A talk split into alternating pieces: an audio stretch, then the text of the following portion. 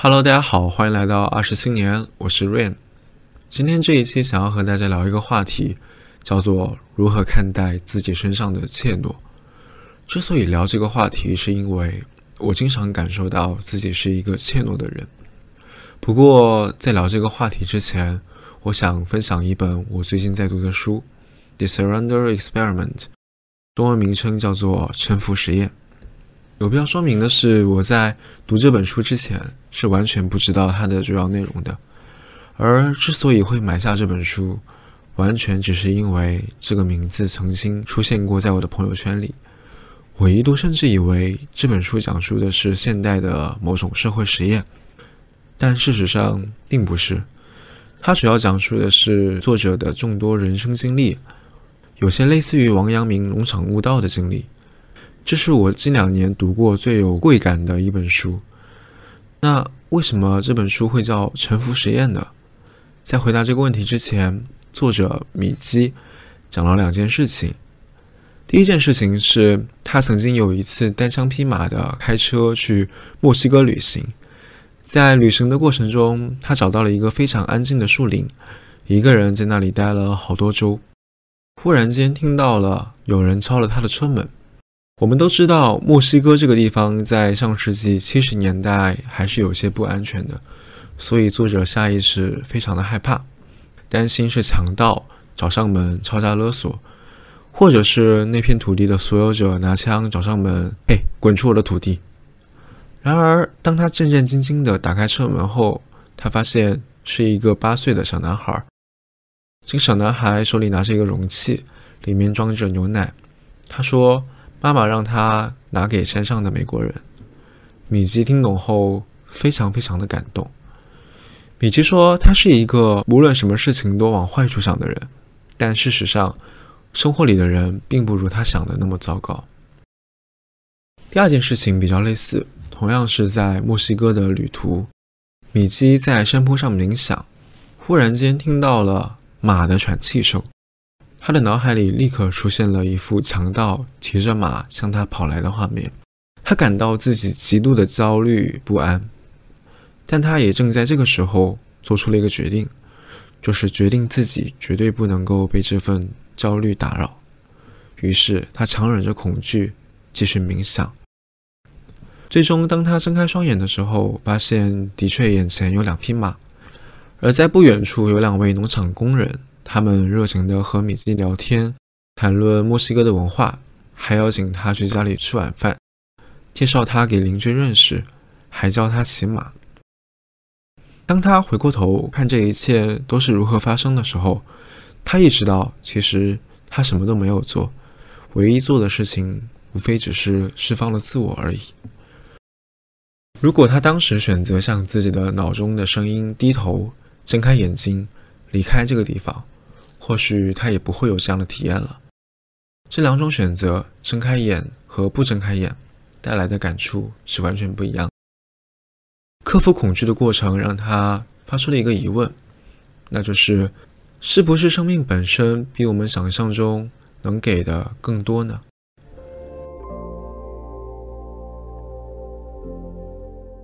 好了，我们是时候说回“沉浮实验”这四个字了。米基所说的臣服，其实就是放弃自我心中的喜恶，接受生命所给予的一切。而所谓的臣服实验，即把自己置身于生命之流，把自己当做一个实验品，观察生命之河最终把自己带向何方。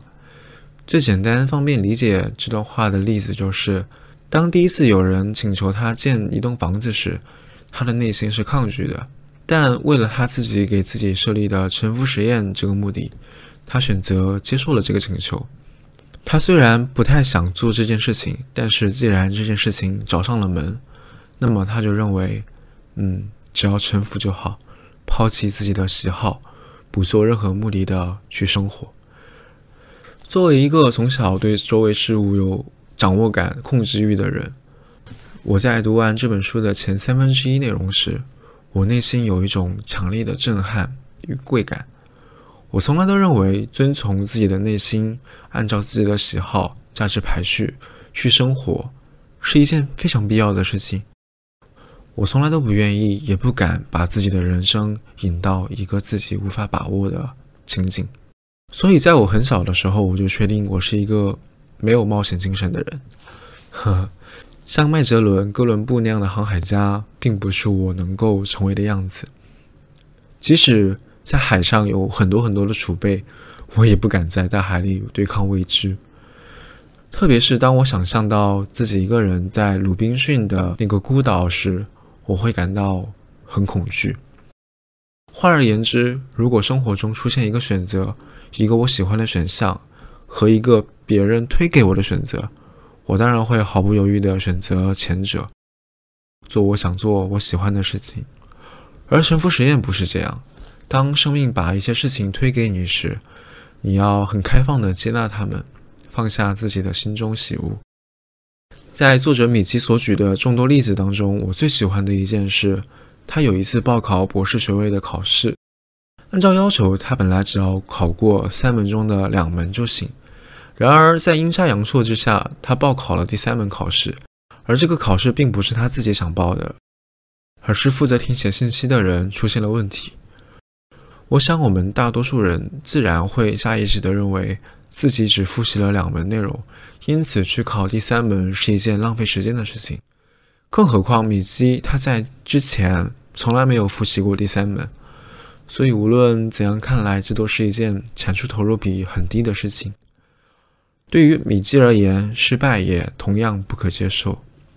那些挫败会带来的嘲笑声，是他自己在过往中惧怕的，而他又想到了之前给自己立下的那个誓言，要下定决心的臣服于生命，直面那些失败的感受。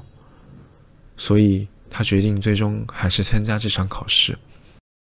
在考试的前一天，他随手翻了翻第三门考试的书籍，结果呢，在第二天的问答题中，正好有三道题是和他在这一天复习过的一模一样，而他只要把这三道题答好，就可以通过博士学位了。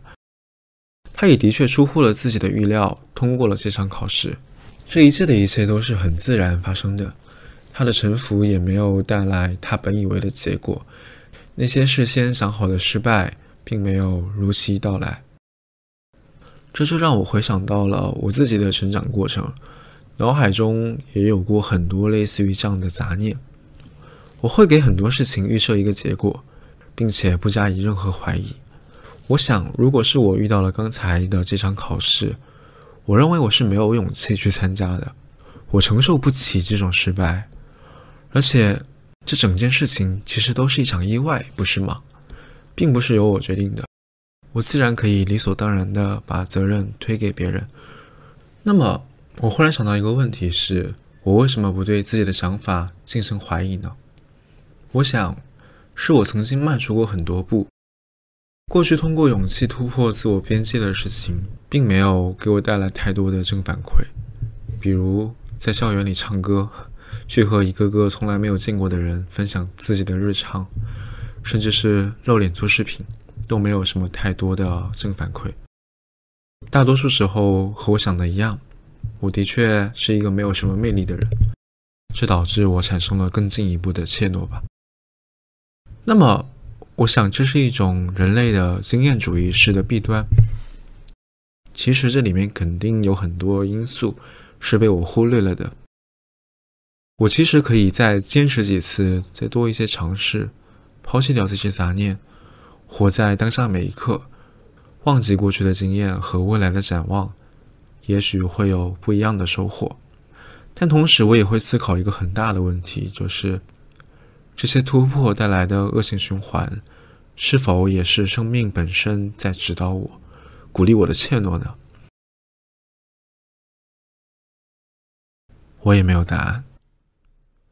我们每个人都不知道生命或者说命运会给我们什么，但我们每个人都在内心深处非常清楚，自己拥有渴望的事情，财富、金钱、地位、爱情、亲情，无论是什么，我们在未来能获得多少，都不能够在当下的这一刻、这一瞬看得清楚吧。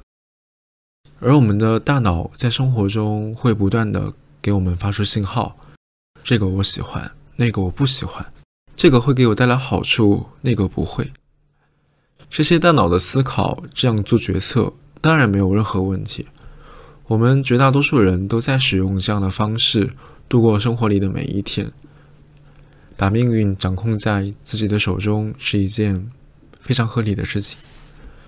可我必须要表达一个观点是：很多时候我们取得的成就不一定完全源于积极的事物，也可以是消极的事物的。我们需要放下一些成见，去允许一切穿过自己。的确，这个世界上有太多太多成功的人，我们不用思考就可以列举很多：乔布斯、比尔·盖茨、马云、马斯克等等等等。在我们一般的叙事方式里，他们取得的成就，他们成功的原因，是因为他们本身拥有天才，还有极具战略的眼光，还有强大的行动力。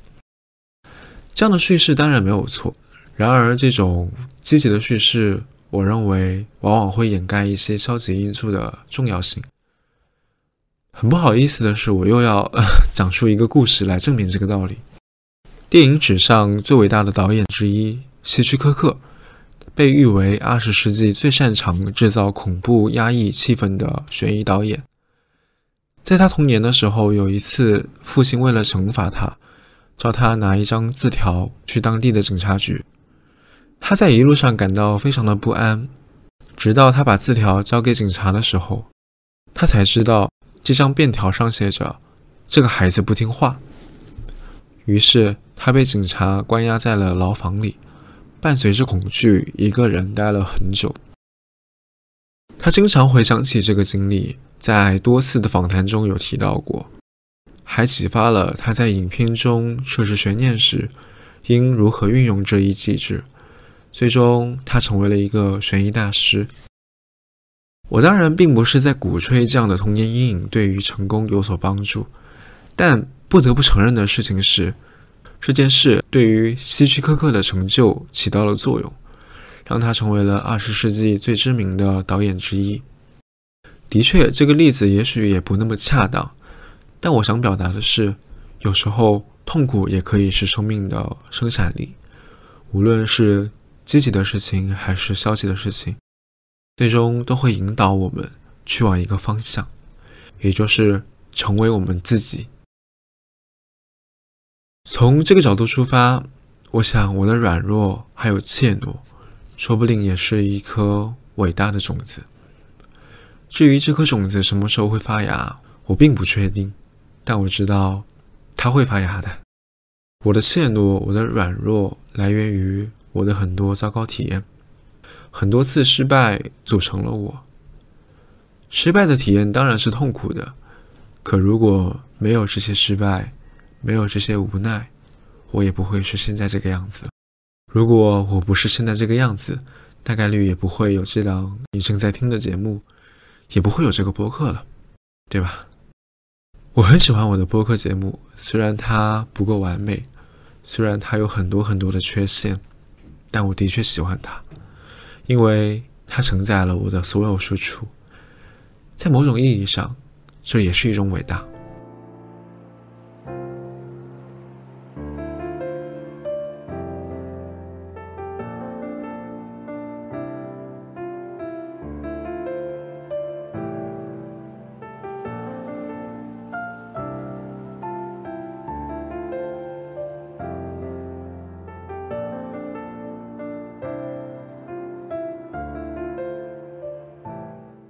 在节目开头提到的沉浮实验中，还有一个观点很有意思，就是作者认为他自己的那些消极的想法、恐惧的念头等等等等，并不是来自于他自己，而是住在他身体里的那个人。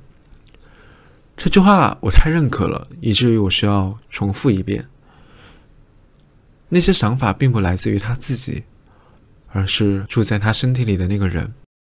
我们每天都会有很多杂音在我们的脑海里，有时候他们很强烈，有时候他们很微妙，但不是每一句话都来自于我们的内心、我们的灵魂的。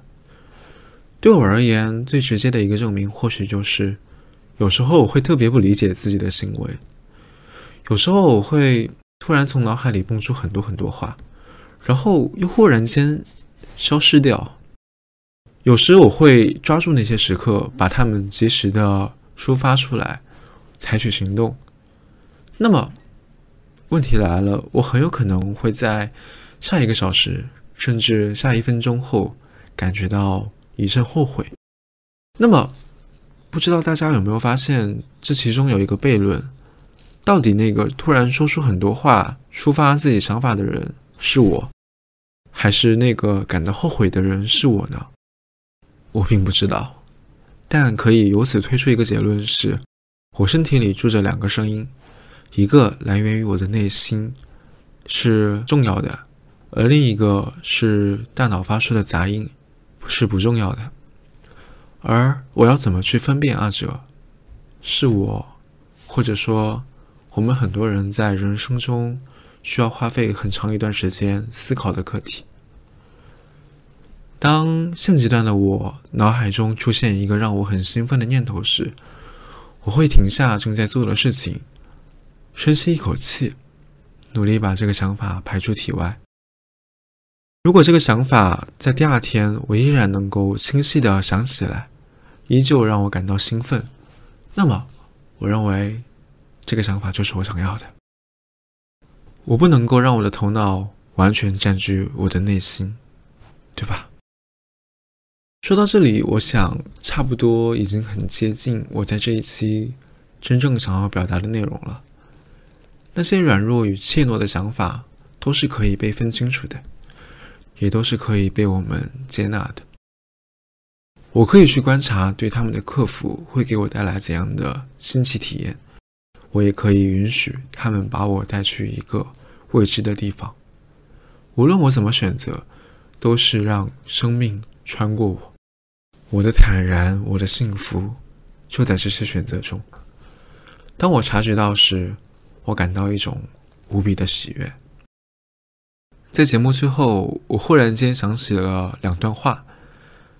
第一段话是梦妍老师在播客《无人知晓，让万物穿过自己》那一期提到的，我很喜欢。这句话是：当你遇到一个难关，或者说有人要找你麻烦的时候，你可以把这个人想象成一个能够预知未来的人。这个能够预知未来的人其实是爱你的，他希望你成就不凡。为了达到这个愿望。他就得把你朝另外一个方向推，不是你现在行进的方向，而是一个你可能非常不认同的方向去推。你不要去抵抗和痛苦，相反，你应该敞开心扉，你应该勇敢的去迈向新的方向，并且试图去发现这个其实爱你的人想要引导你的心路是什么。第二段话很短，是乔布斯在斯坦福大学演讲中所提到的。Connected dots，所有的过去和未来都会穿成一条直线，而我们能够做到的，仅仅是感激生命给予我们的一切。生命本身已经很了不起了，恐惧和怯懦都不算什么。谢谢大家的收听，我们下期再见，拜拜。